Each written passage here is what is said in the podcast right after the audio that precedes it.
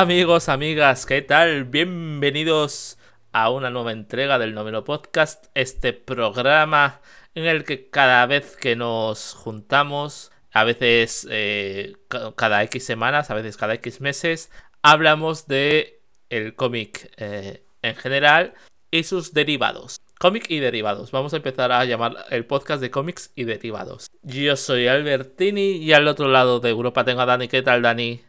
Muy buenas, muy bien. Pues eh, es buena idea lo de los derivados porque hoy en día hay tanto que es complicado evitarlo, la verdad. Hay tantos que al final no te da tiempo a verlo todo. Efectivamente, porque de hecho eh, hay muchísimo y además em, como últimamente nos da tiempo a ver más cosas eh, que a leer, también te digo, pues estamos ahí con un equilibrio un poco extraño. Sí. Creo. Pero bueno, eh, aquí tenemos un, programa variadito que sí, que os prometemos que hablaremos de cómic, hablaremos de, de y de películas y, series. Vamos, el combo completo. Nos falta hablar de videojuegos y, poco nos quedará. Em, que alguna vez hemos hablado, también te digo.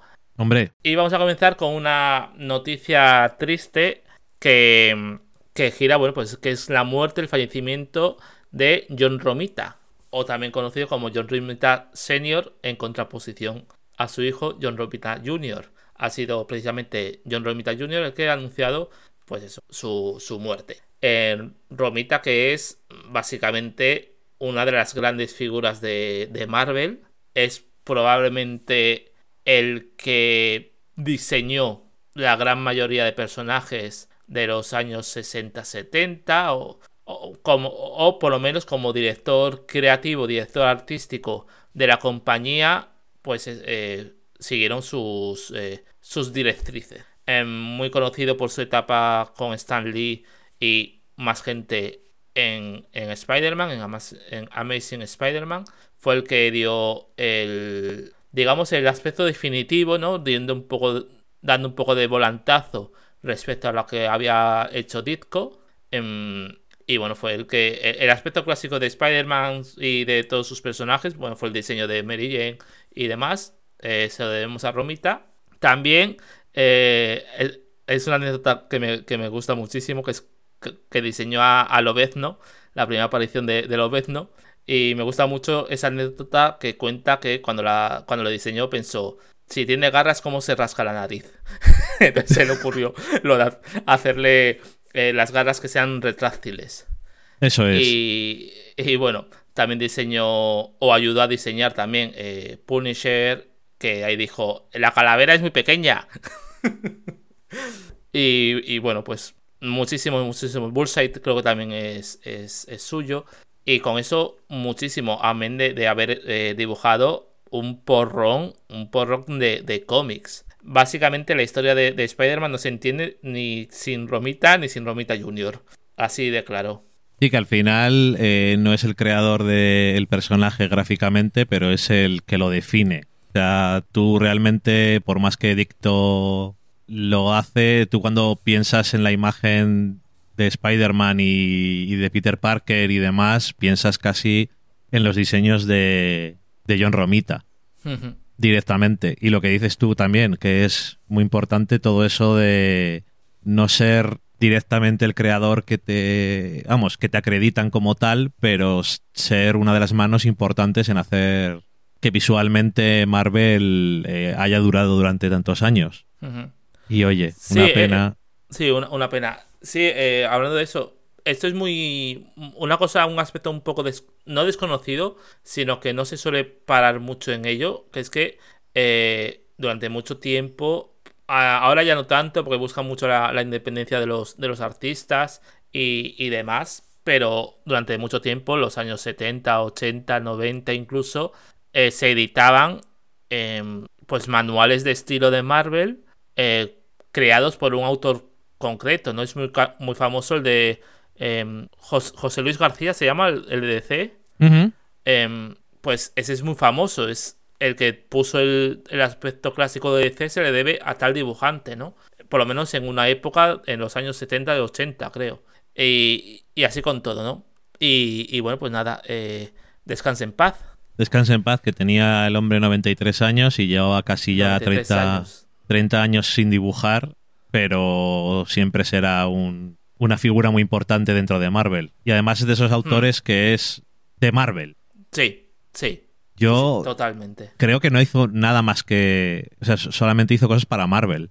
A lo mejor algún pinito para DC, pero en sus orígenes. Antes de, antes de que Marvel fuese Marvel. Creo, me, me quiere sonar. Sí, puede ser, pero justo ahí, que creo que era en el, ses- el 65 que fue a, a cosas, eh, a intintar a Jack Kirby y, y cosas así. Entonces, a partir de ahí estuvo todo el rato, desde luego. Sí. Em, mira, veo que DC Comics eh, era el artista de, de los cómics de romance. Madre, Uh.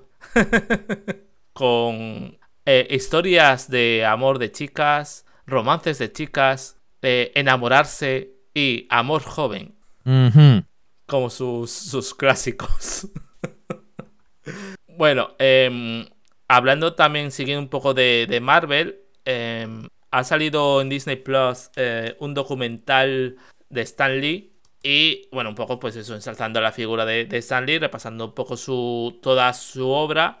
Y como no podía ser de otra manera, por otro lado, em, han surgido voces en contra eh, por la iconización de Stan Lee em, y su, bueno, su, su propia caradura que tenía el pobre. O sea, ya hemos hablado antes de esto, eh, como Stan Lee, em, sí, a ver, no se le quita ni un mérito, pero también le echaba mucho morro a, a las cosas y era...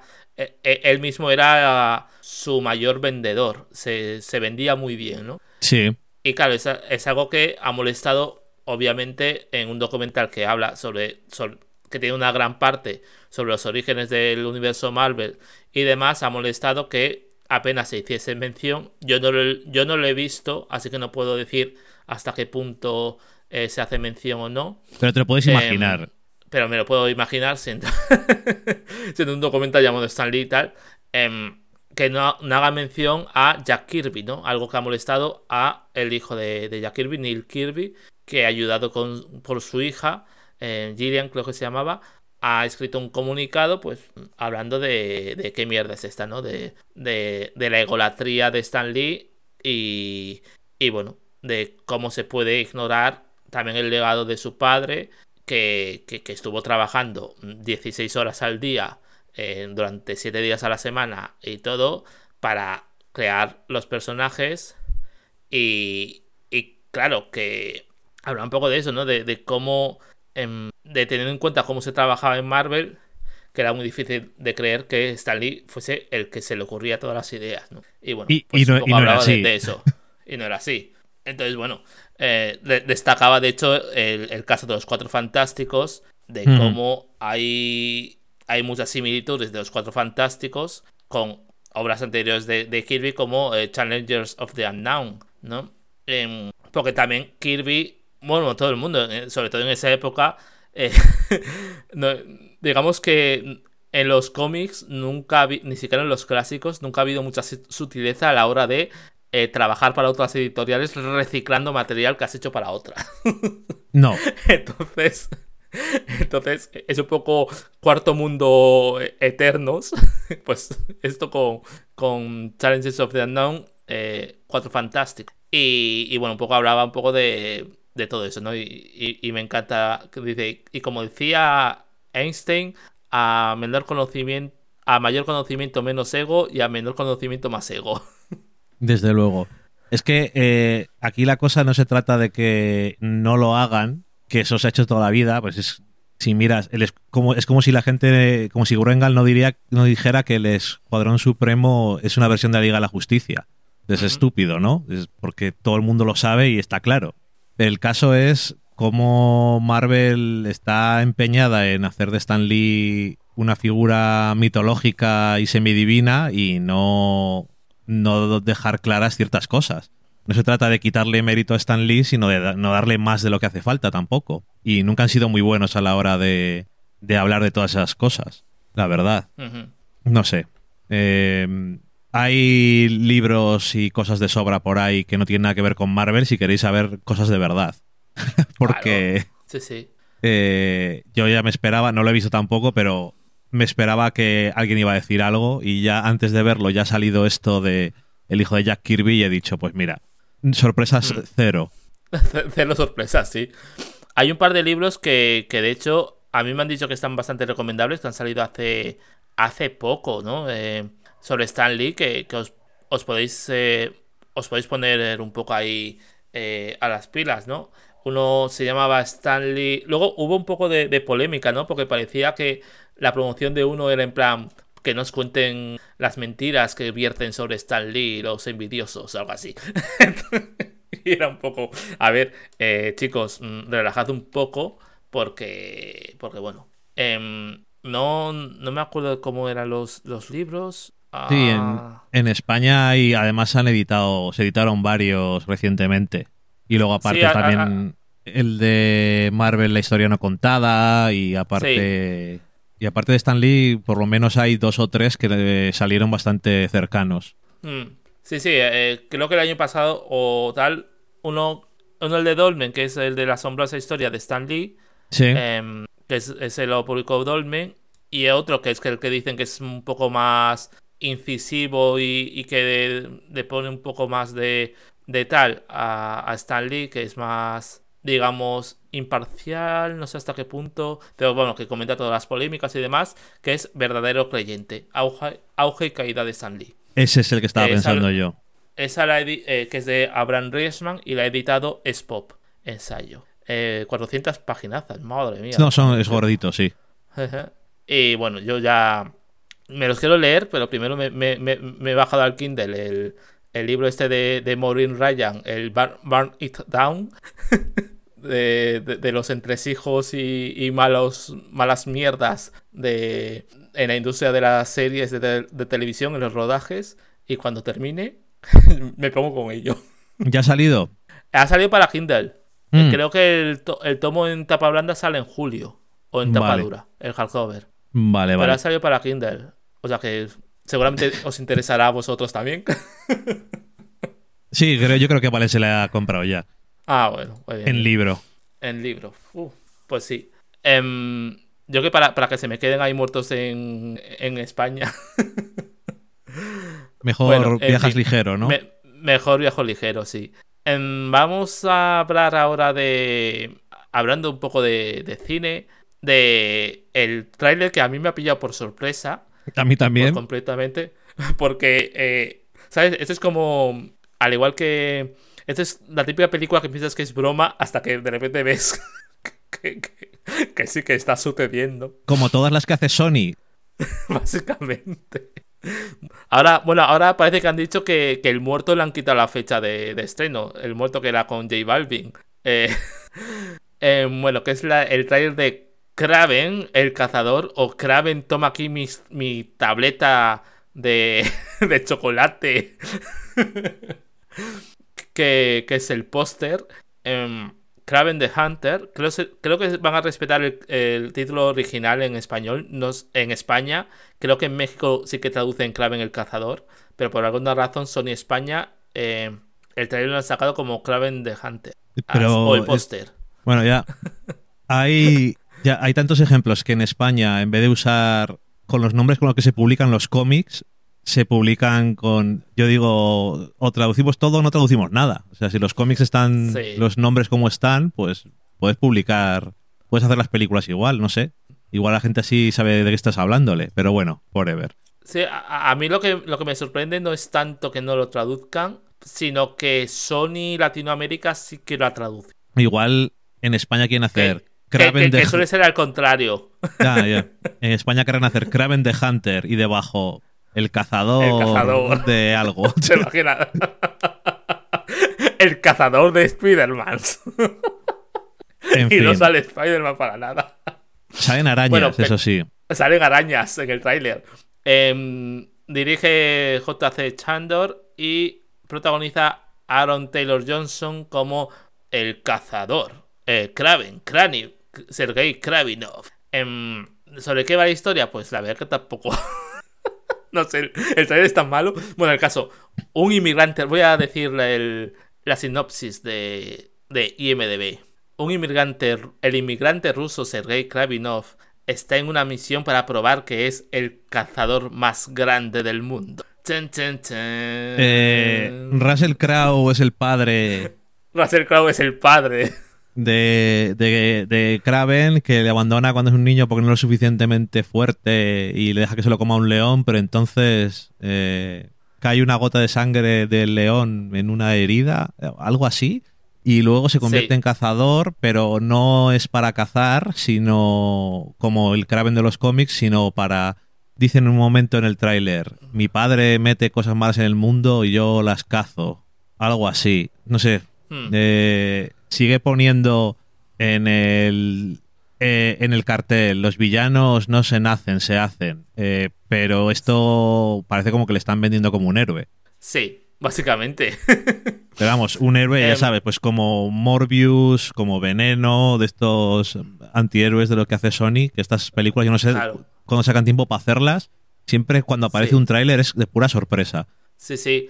Em, de hecho, nos lo comentaban ahí en, comentaristas. y en plan, estoy hasta, hasta las narices de que me metan eh, la historia de, villanos y, me- y y nos lo quieran vender como antihéroes. Coño, que sea un cazador de verdad, o sea, un cazador, eso, que sea tal que, que cace gente, o gente, que cace sus fieras y que cace gente. Eh, esas cosas, ¿no? Sí, Em, sí, sí, lo que pasa es que como no tienes Spider-Man, pues te cuesta mucho eh, saber a qué personaje utilizar para que sea el antagonista, supongo. Al parecer, al parecer el antagonista va a ser eh, el forastero, Foreigner, em, se supone, y también está Rino por ahí. Sí, una Así versión que- nueva. Sí, una versión nueva de Rino. Eh, Russell Crowe es el... Y Ariana DeBose, por cierto, hace de Calypso.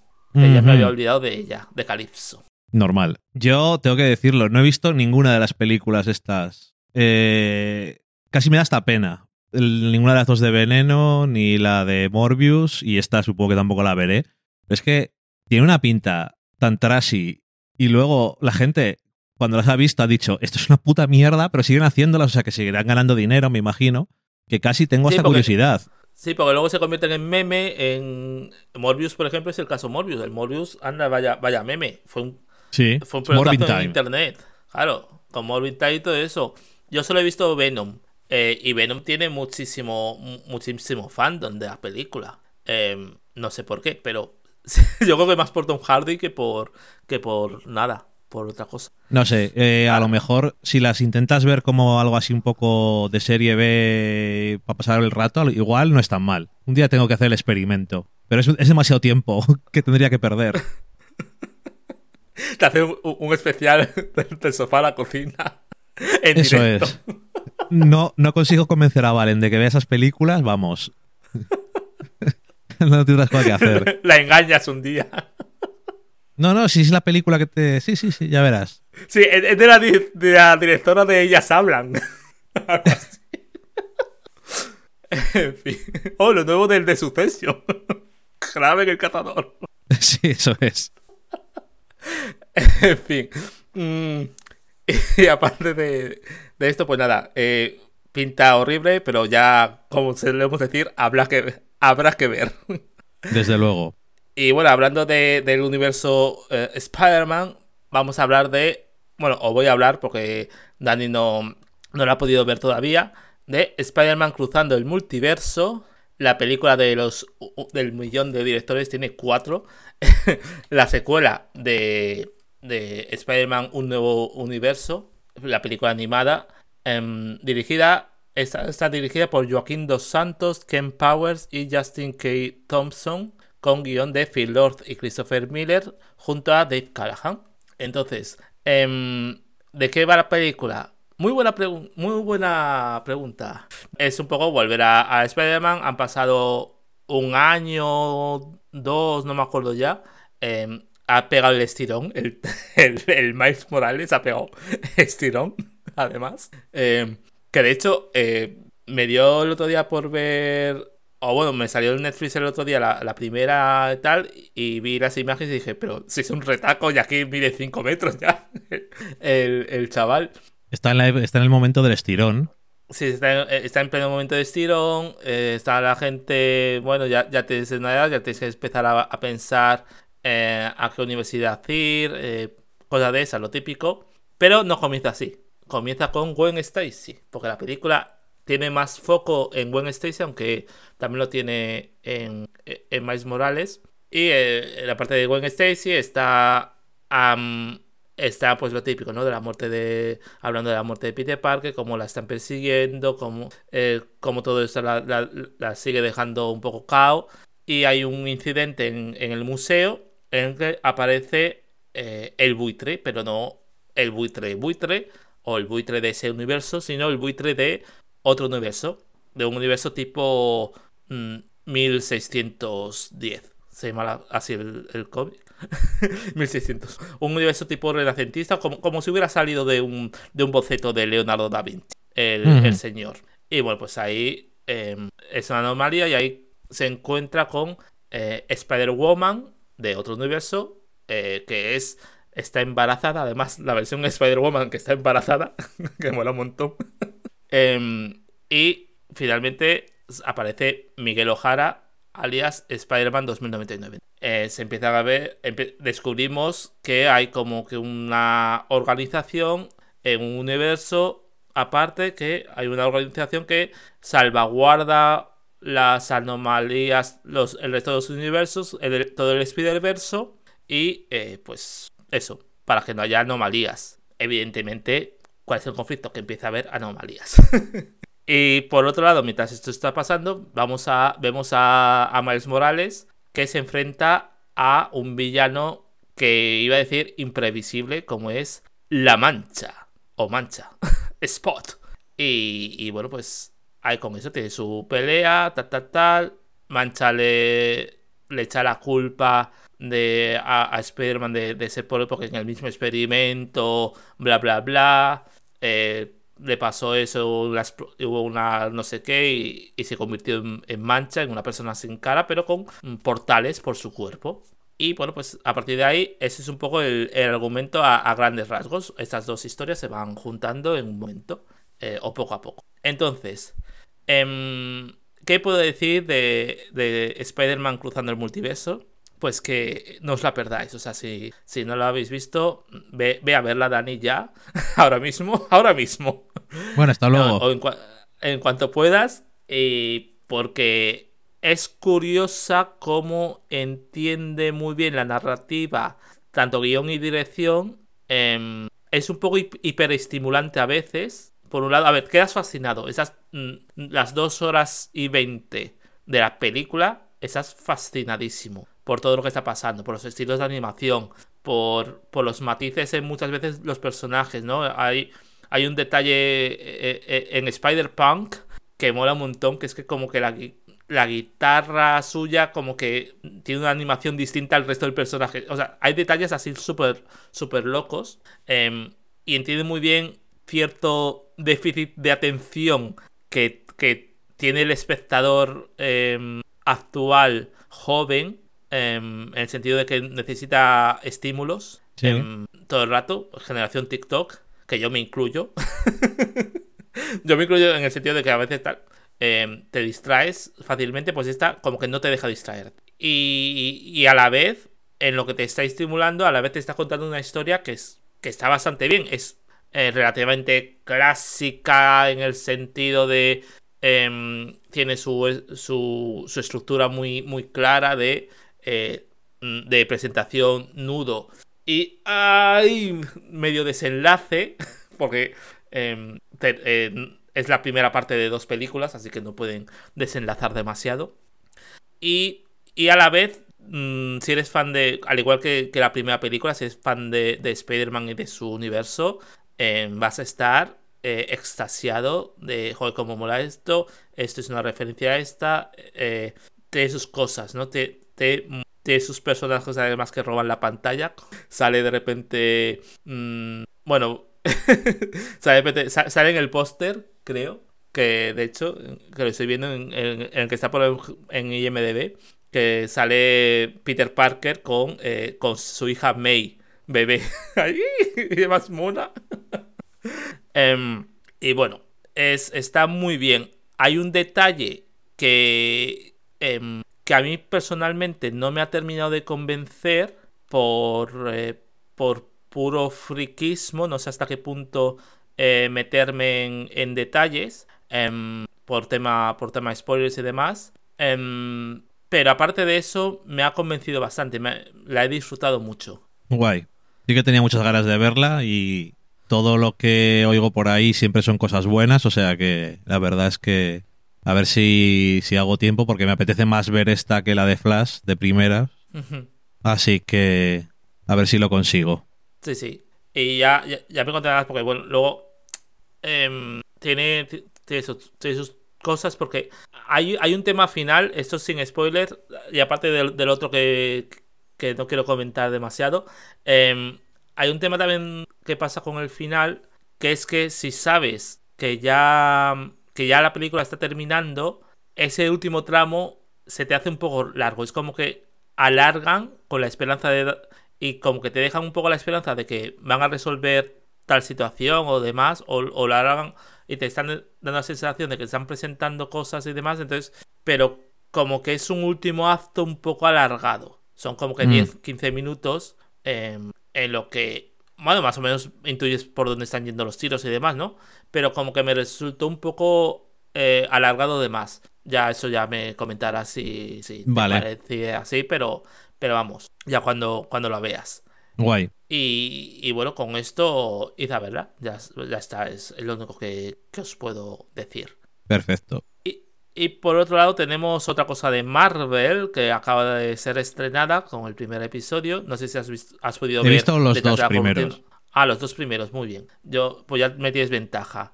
Em, que es eh, Invasión Secreta, Secret Invasion, la nueva serie de Marvel que, bueno, pues basada un poco, basada, entre comillas, en la idea de que los Skrulls em, han estado infiltrándose en la Tierra durante años y están no sé qué, pues ahí está el regreso de Nick Furia para, para hacerles frente y, todo eso. Cuéntame, ¿qué, ¿qué, te ha parecido? Pues la verdad es que me ha parecido curiosa porque es una... Es un tipo de, de serie que a lo mejor mm, Hombre, en las series yo creo que se han arriesgado más que en las películas los de Marvel a la hora de cambiar de géneros y de estilos y tal y tonos. Esta serie es bastante más adulta en el sentido de que eh, matan a gente, eh, hay sangre, eh, hay eventos complicados. No solamente la gente se muere porque alguien da un chasquido y, y es un poco eso, pues una serie de espías, un poco Guerra Fría y todo eso.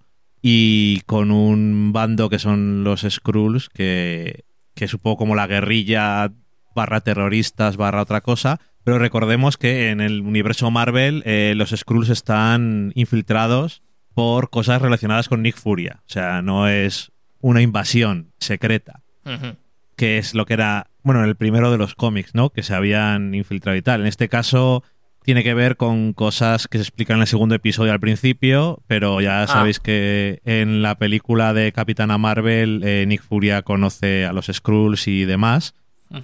Y, y, ahí al principio del segundo episodio te cuenta un poco más la base. El primer episodio está bien, que empieza con una escena de acción, termina con otra, así es bastante tenso, es un, igual es un pelín largo, pero bueno, es una serie que va a su ritmo yo creo que el segundo es mejor episodio ah, y tiene buenas escenas de... Esta es una serie que tiene buenas escenas de conversaciones y demás. En el segundo episodio hay una conversación de Nick Furia con otro personaje. Está muy guay. Eh, una escena de Sonia, la gente del de MIA, que MI6, que también está muy bien.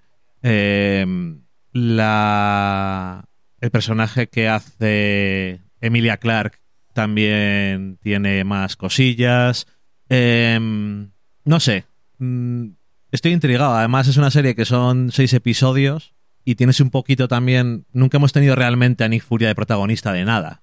Había veces que salía un poco más y otras veces que salía un poco menos. En Capitana Marvel salía bastante. En la de Spider-Man Far, Far, From Home salía algo. Pero este es protagonista y tiene un poco también la cosa esa de eh, estaba jubilado, pero me han vuelto a traer a trabajar, aunque no quería. Y, eso. Y tiene, oye, tiene consecuencias y tiene cosas que luego me imagino que también las explorarán en, a lo mejor en la peli de Capitán América nueva, eh, no sé. Van a pasar cosas, desde luego. Y, y, es un buen momento además también para hacer cosas relacionadas con Rusia, porque a nadie le importa que te, que te metas con Rusia.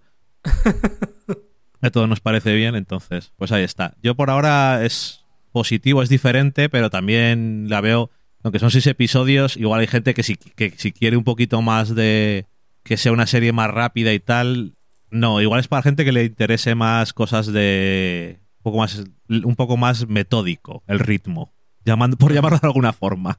Uh -huh. A, a, mí la verdad es que, a mí la verdad es que eh, me ha dejado un poco frío. Uh -huh. eh, creo, o sea, tampoco, tampoco me ha disgustado, eh, pero sí que dentro de, de todo mmm, me ha parecido un poco genérico en general. Eh, más allá de, de, que estemos hablando de Skrulls y, y que bien que, no sé, que puedan hacer un, un thriller de, de espionaje.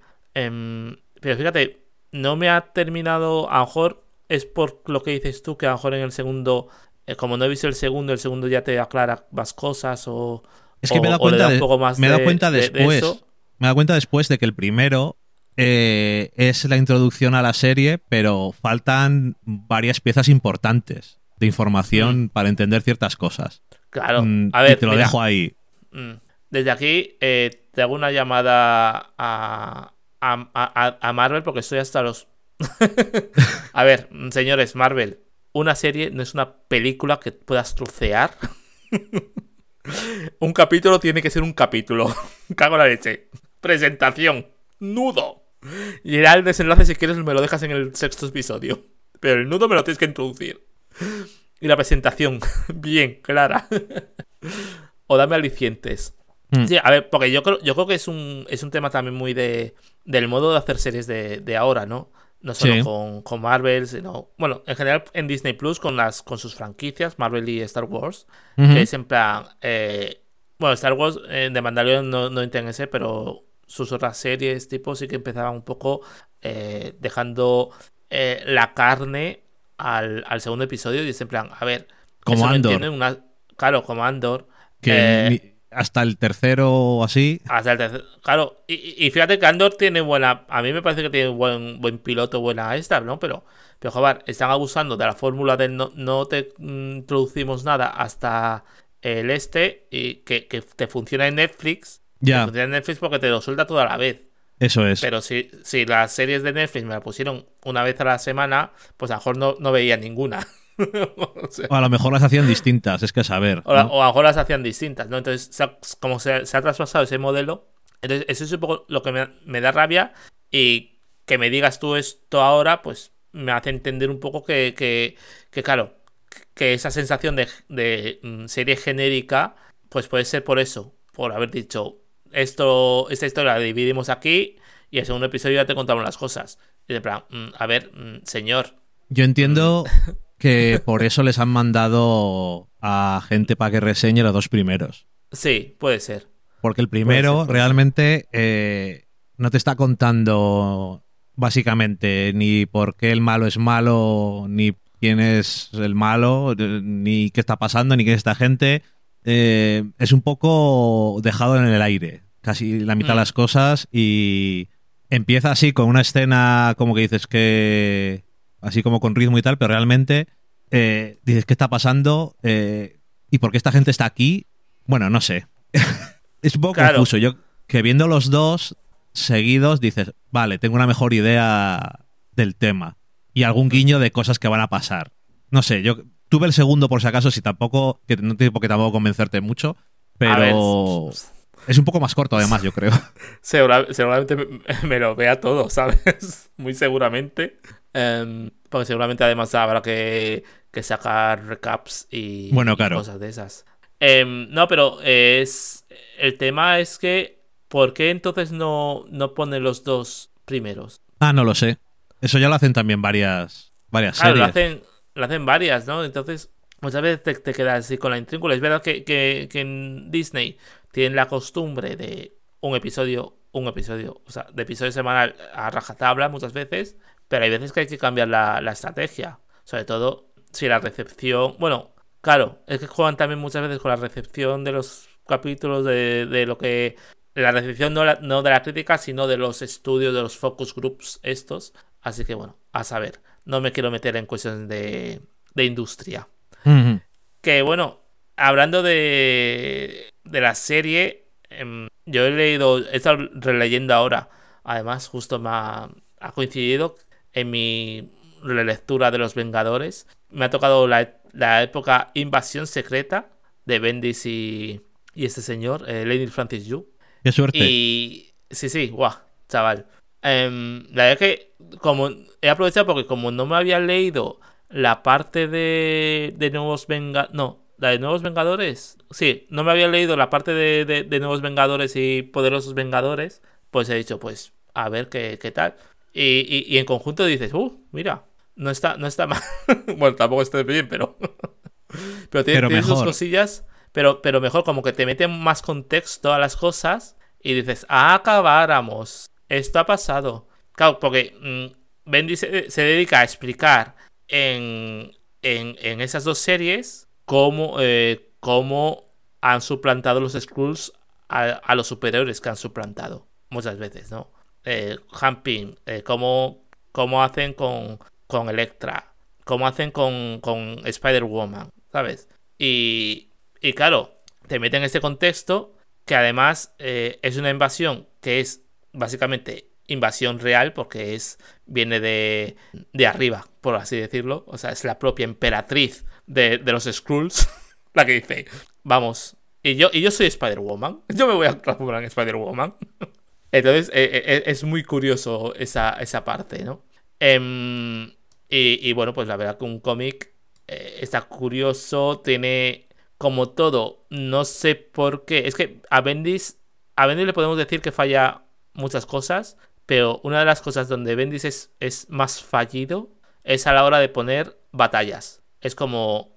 Hmm. No, no, sabe. No sabe poner batallas. No sabe escribir batallas. No sabe. Cuando juntan a todos los superhéroes. Mm, directamente no. No sabe. Entonces eh, se pierde. No se pierde. Entre esto y, que le da siempre hacer esa eh, narración fragmentada muchas veces. Em, eh, el tramo final es un poco complicado. También el tramo de que, no me acordaba de, que era así. Que vencen, vencen los héroes, los buenos, vencen a los Skrulls. De repente aparece la nave donde estaban todos los, todos los desaparecidos, eh, todos los héroes suplantados, y nadie, mm, nadie eh, cuestiona nada. bueno, pues ya ah, está pues solucionado. Hasta luego. Pues ya está solucionado. No, no podéis pensar que a lo mejor. Eh, a ver, yo pensé, oye, y, nadie puede pensar que a lo mejor son los. son otros sustitutos porque además estás leyendo los cómics de, Bendis que tienen, tenían sus, laboratorios y estaban clonando. Eh, tenían cada día hacían un experimento con tres héroes y otra vez y otra vez y otra vez y si no los mataban y a los siguientes y no puedes eh, nadie se plantea nadie se plantea en ese momento eh, estos son estos estos son de verdad de verdad de la buena ya ves. ¿Nadie se plantea que, pueden ser impostores? No sé, me ha dejado un poco turuleto. que yo, yo creo que, en esa época ni lo pensamos porque estábamos ya hasta los... Estamos más en plan que termine ya esto, por favor. pero, pero bueno. y, y también un poco aprovechando que, que Marvel publicaba esto, eh, o sea, eh, tenía esta serie en, en pues Marvel ha sacado también otra serie llamada Invasión Secreta, que son cinco números, cinco o seis números, escrita por Ryan North y dibujada por un Francesco Mobilli, que es un poco igual, con otra, no, sí, otra invasión secreta, pero esto más, yo creo que más en el sentido de la serie de, de Marvel, la serie de Disney Plus, ¿no? Más con un toque de, de, espionaje, más de. Hay un plan concreto de los, eh, de los Skrulls, de una facción Skrull, que eh, ha decidido eh, igual suplantar a la gente, pero en cosas concretas para, para armarla. Para armarla. Entonces, para una conspiración, más conspiración global, no tanto como a gran escala. Que también hay un poco de eso, ¿no? Entonces, bueno, ahí está eh, una conspiración que entre Nick Furia, María Hill, y Tony Stark, más o menos, aunque este es más, más tangencial, pues intentan, intentan resolver. Eh, una cosa muy sencilla, muy alimenticia, muy, muy olvidable y, y ya está. Y ya está. Es simplemente un, comentario porque ha coincidido que, que, he leído el final de uno y toda secretiva eh, del otro. Hmm. Así que nada, con esto mm, termino mi, mis charlas sobre invasiones secretas. La mejor la de Bendis, de momento. de las tres, la mejor la de Bendis. este Bendis, ¿quién lo diría? Mira, otra invasión. ¡Oh! Pero Ultimate Invasion. Uh, uh. Que ya ha empezado eh, esta serie con el primer número de Hickman y Hitch, Brian Hitch. Y, nada, me he leído el primer número y, y está bien. Eh, me ha gustado, es muy, es muy preludio a, lo que es el argumento. El, casi el, epílogo te deja con más. te deja más, eh, más arriba que el resto del cómic. Porque realmente, eh, bueno, seguimos a. Esta serie está muy centrada en Maker, el hacedor.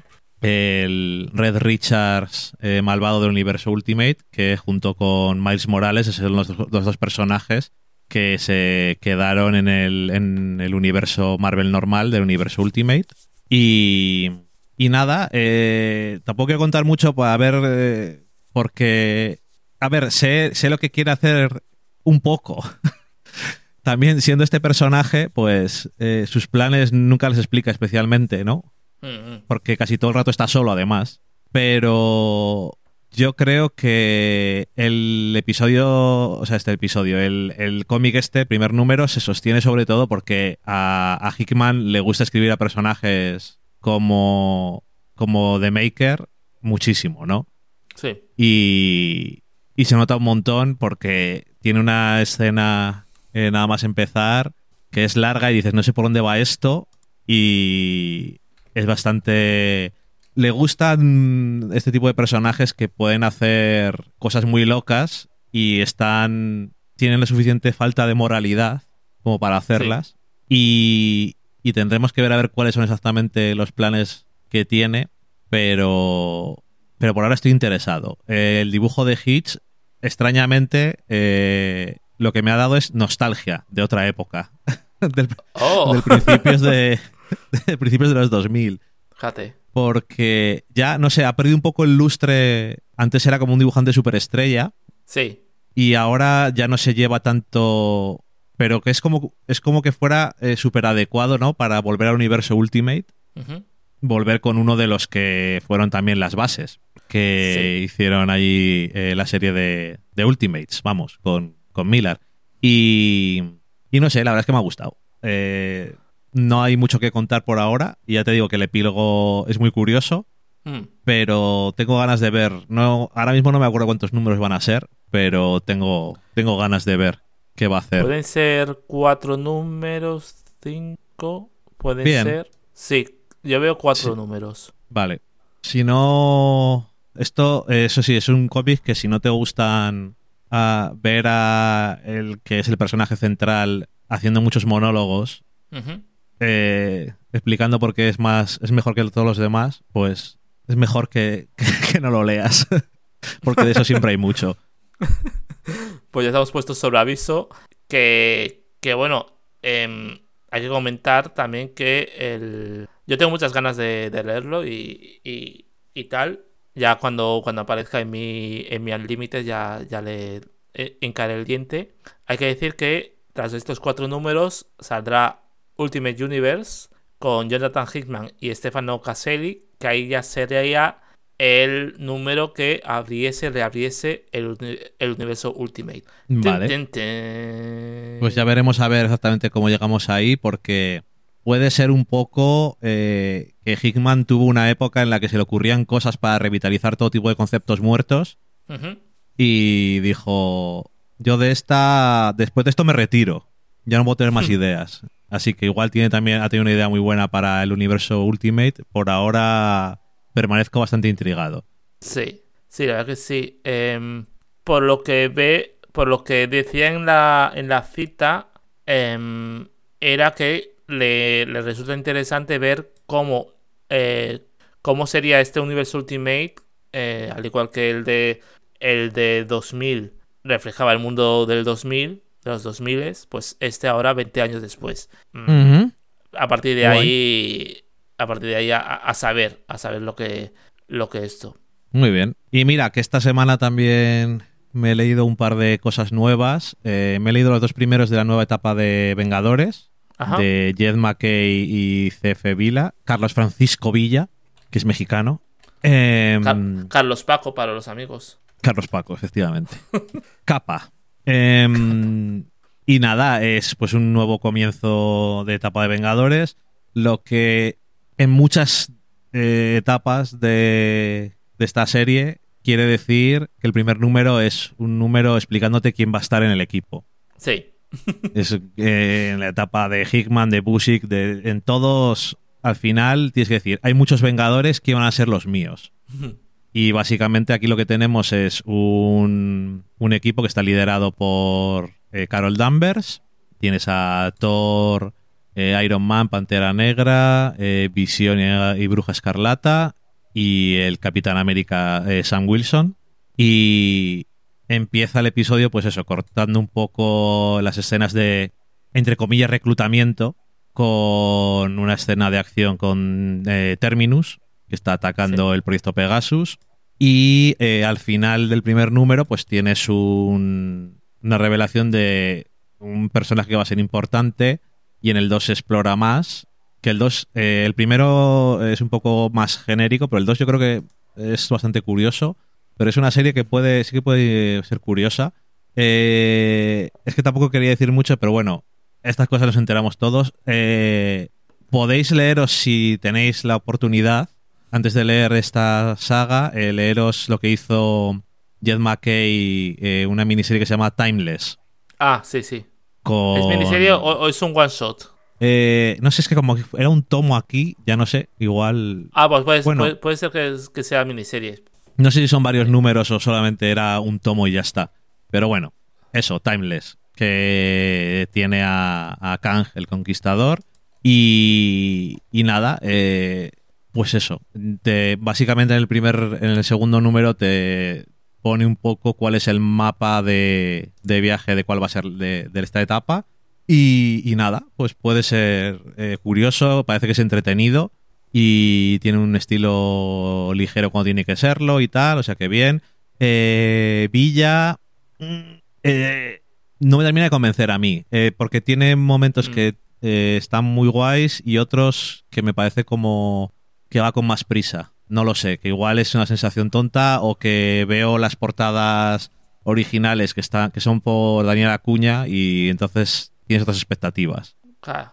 pero ah, yo no termino de no termina de gustarme un montón, pero me parece que está bien. O sea, es competente. Me parece curioso.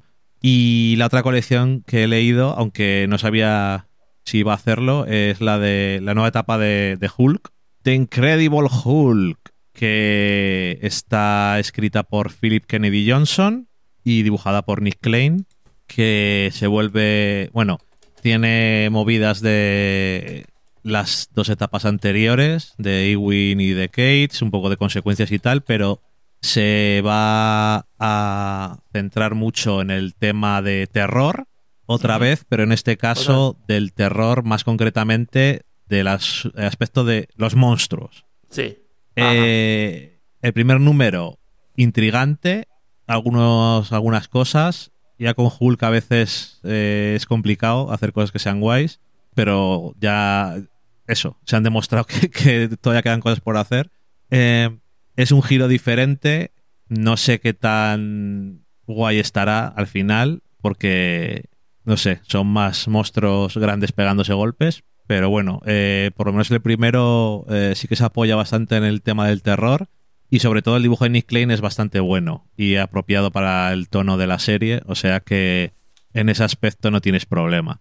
Pero no sé, o sea, estamos otra vez con que no sé, eh, esto ha pasado mil veces, ¿no? Estás otra vez con Bruce Banner eh, deambulando, intentando huir de la sociedad y Hulk que está intentando salir después de que se ha liberado de las cosas que le han pasado.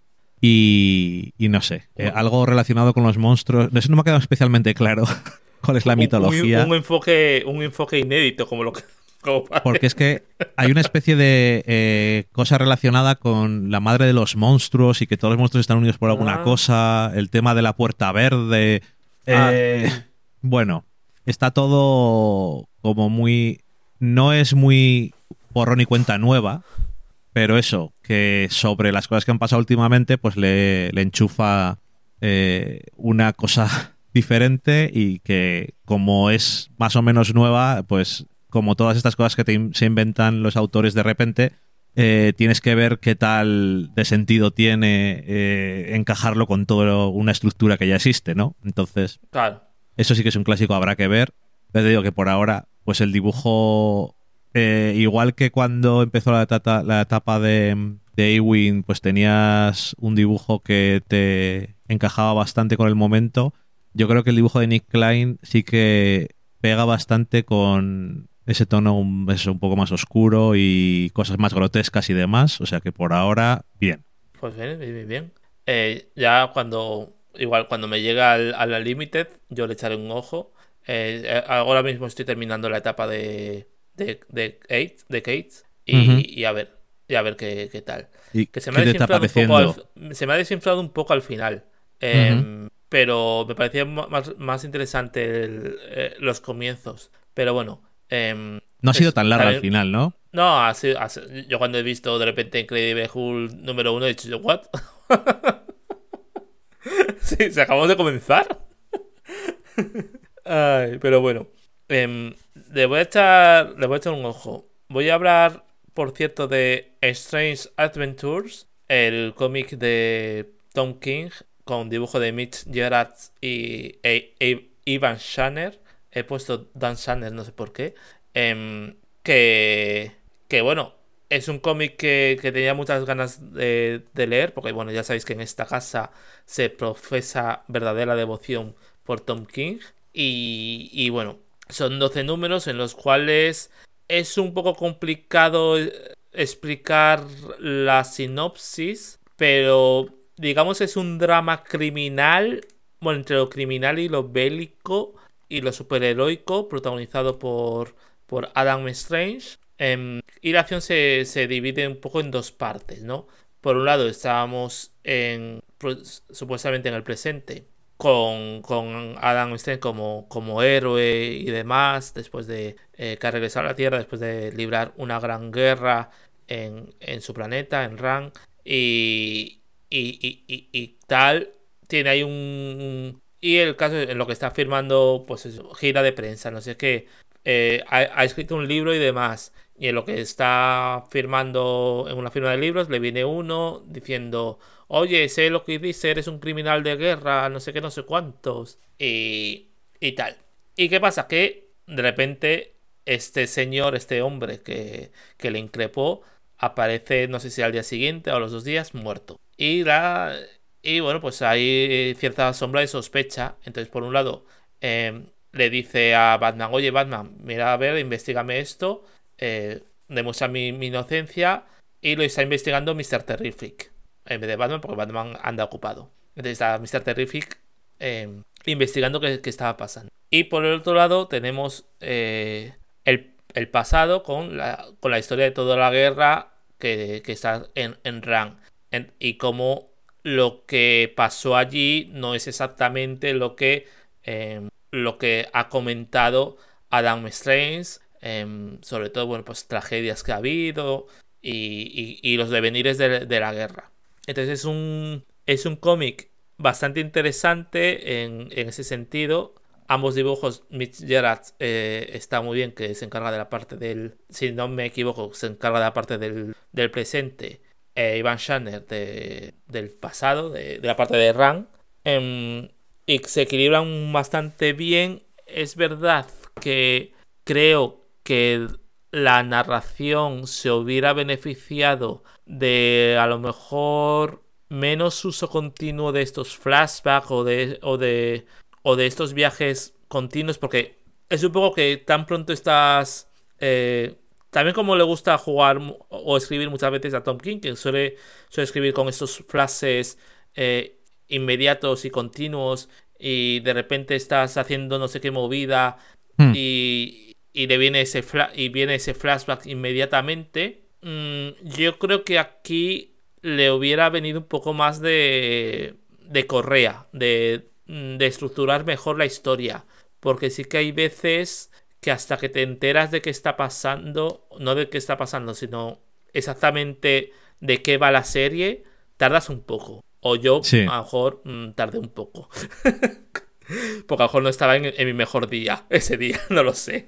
Pero sí que em, creo que ahí no ha estado fino King a la hora de, la narrativa, de, narrar eh, cómo se... Mm, sobre todo porque tardas en saber también el por qué están pasando las cosas, ¿no?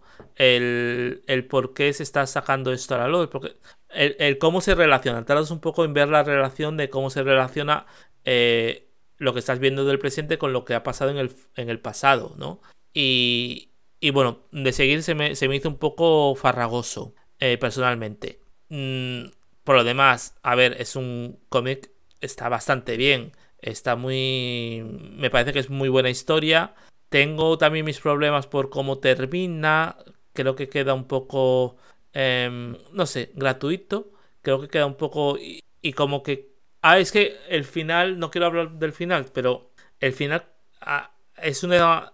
Te deja un poco una historia muy cíclica pero no sé hasta qué punto tiene sentido ese, ese ciclismo. Sí, existe esta palabra para esta, este sentido, que no lo sé. Esta ciclicidad, este círculo. No sé hasta qué punto tiene, tiene el sentido pretendido por Tom King. Em, hmm. Pero bueno, por lo general, la verdad que, que nos es muy, muy entretenido. Como siempre, King eh, habla de lo suyo, habla de sus temas de trauma, de... Mm, de sus temas de jugadas sucias en la guerra, de lo que pasa versus lo que se cuenta.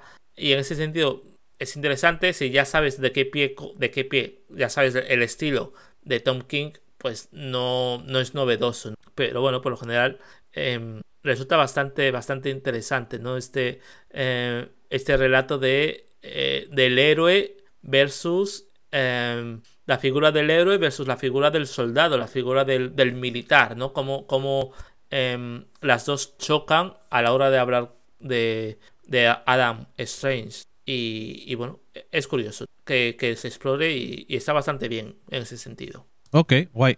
Así que no sé, si, si no lo has eh, leído, pues ya te invito yo a leerlo. Lo empecé a leer, pero no lo terminé porque cuando me di cuenta se me había juntado con Human Target eh, está todo el día sacando miniseries de 12 números, Tom King, y me está volviendo loco. es verdad. La de, la de Human Target también la tengo cargada en, el Kindle, a ver cuándo, cuando la leo. Quiero leer primero la etapa de, eh, el Nightwing de, de, Tom Taylor, a ver qué tal. Mm-hmm. que, tengo, ganas. Esa sí está, está chula, esa. Sí, la comencé a ver, a, leer y, la vez que bueno, he leído el primer número solo, o sea, pero de momento el, rollo me, ha gustado. El rollo que lleva. y creo que, que, con esto, pues nos podemos ir despidiendo. Eh, Perfecto. no sé si nos. Creo que no nos han comentado nada, nadie. No, no. Así que. no dejamos tiempo. no, hemos, hemos avisado con pocas horas de antelación en vez de con nuestros habituales meses. Y nada, con esto nos despedimos. Mm, en julio no habrá programa. A lo mejor en agosto, Dani, no sé qué plantees a final de agosto, que estoy otra vez eh, por aquí, por estos lados eh, con micrófono y demás, y estoy más relajado. A lo mejor nos podemos juntar. Ahí ya como, como tú veas. Eh, si tienes tu, esto.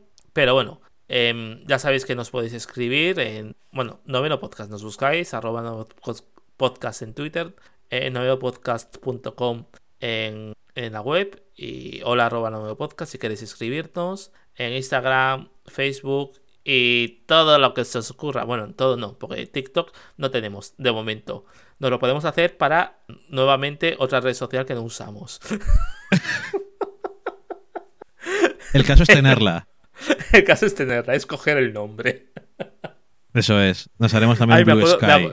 Me acuerdo yo, ¿qué, ¿qué, red social fue que, que lo petó, no, no lo petó hace tal, pero no me acuerdo qué, qué red social fue, eh, que luego nunca más se, se supo, eh, que me acuerdo que me dijeron, eh, me dijo el coordinador de, de spin-off, oye, alguien que, que, pueda hacernos el favor de... Porque además era una red social que solo había salido todavía para... para... para... para, para iOS. Para iOS. Uh -huh. Y yo, pues nada, eh, yo lo hago el favor. Nunca, nunca se, de coger, de cogerlo y con, la, con invitación, si tuviese invitación, pues eh, reservar el nombre de, de spin-off. pues nunca más se supo. yo lo tengo, pero nunca más se supo. Y además Clubhouse. en estos tiempos, en estos tiempos que corren, se llama. ¿Cómo se llama? Clubhouse, creo que era. Ah, Clubhouse, sí.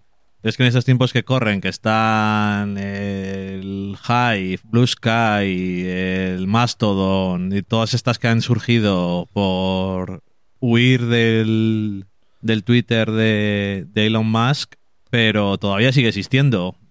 No se ha acabado. No, no, no se ha acabado. Así que nada, ahí seguirá todo Así- el mundo. Así, así que, y vosotros a seguirnos y a recomendadnos. no sé con qué argumentos, pero lo podéis hacer. Algo se os ocurrirá. Algo se os ocurrirá. Y, y nada, con esto nos despedimos. Eh, si qu- quieres decir algo, Dani, el micro es tuyo. Portaros bien y no paséis calor. Eso, chicos. Y venid a Lituania, que ahora. Bueno, no está lloviendo, pero está bastante nublado hoy. Ya sabéis, os invito. Visita Lituania. Visita Lituania, el mejor país de Europa del Este. O bueno, en realidad eh, se, se supone, se supone Top que eh, es el centro geográfico de, de Europa, Lituania. Mm. Se supone. Top 5 de países de Europa del Este. Top 3 del- de los Bálticos. que con esto nos despedimos. Un placer, Dani. Un placer, Albertini. Hasta luego. Adiós. Esto ha sido una presentación del noveno podcast. Este programa está producido bajo una licencia Creative Commons, lo que significa que se puede distribuir libremente siempre que se cite a los autores del contenido y no se use con fines comerciales. La música usada en esta entrega se usa bajo licencia Creative Commons y su autoría está especificada en la publicación original de este programa en novenopodcast.com. Para más información podéis escribir a hola@novenopodcast.com. Gracias por escucharnos y larga vida al cómic.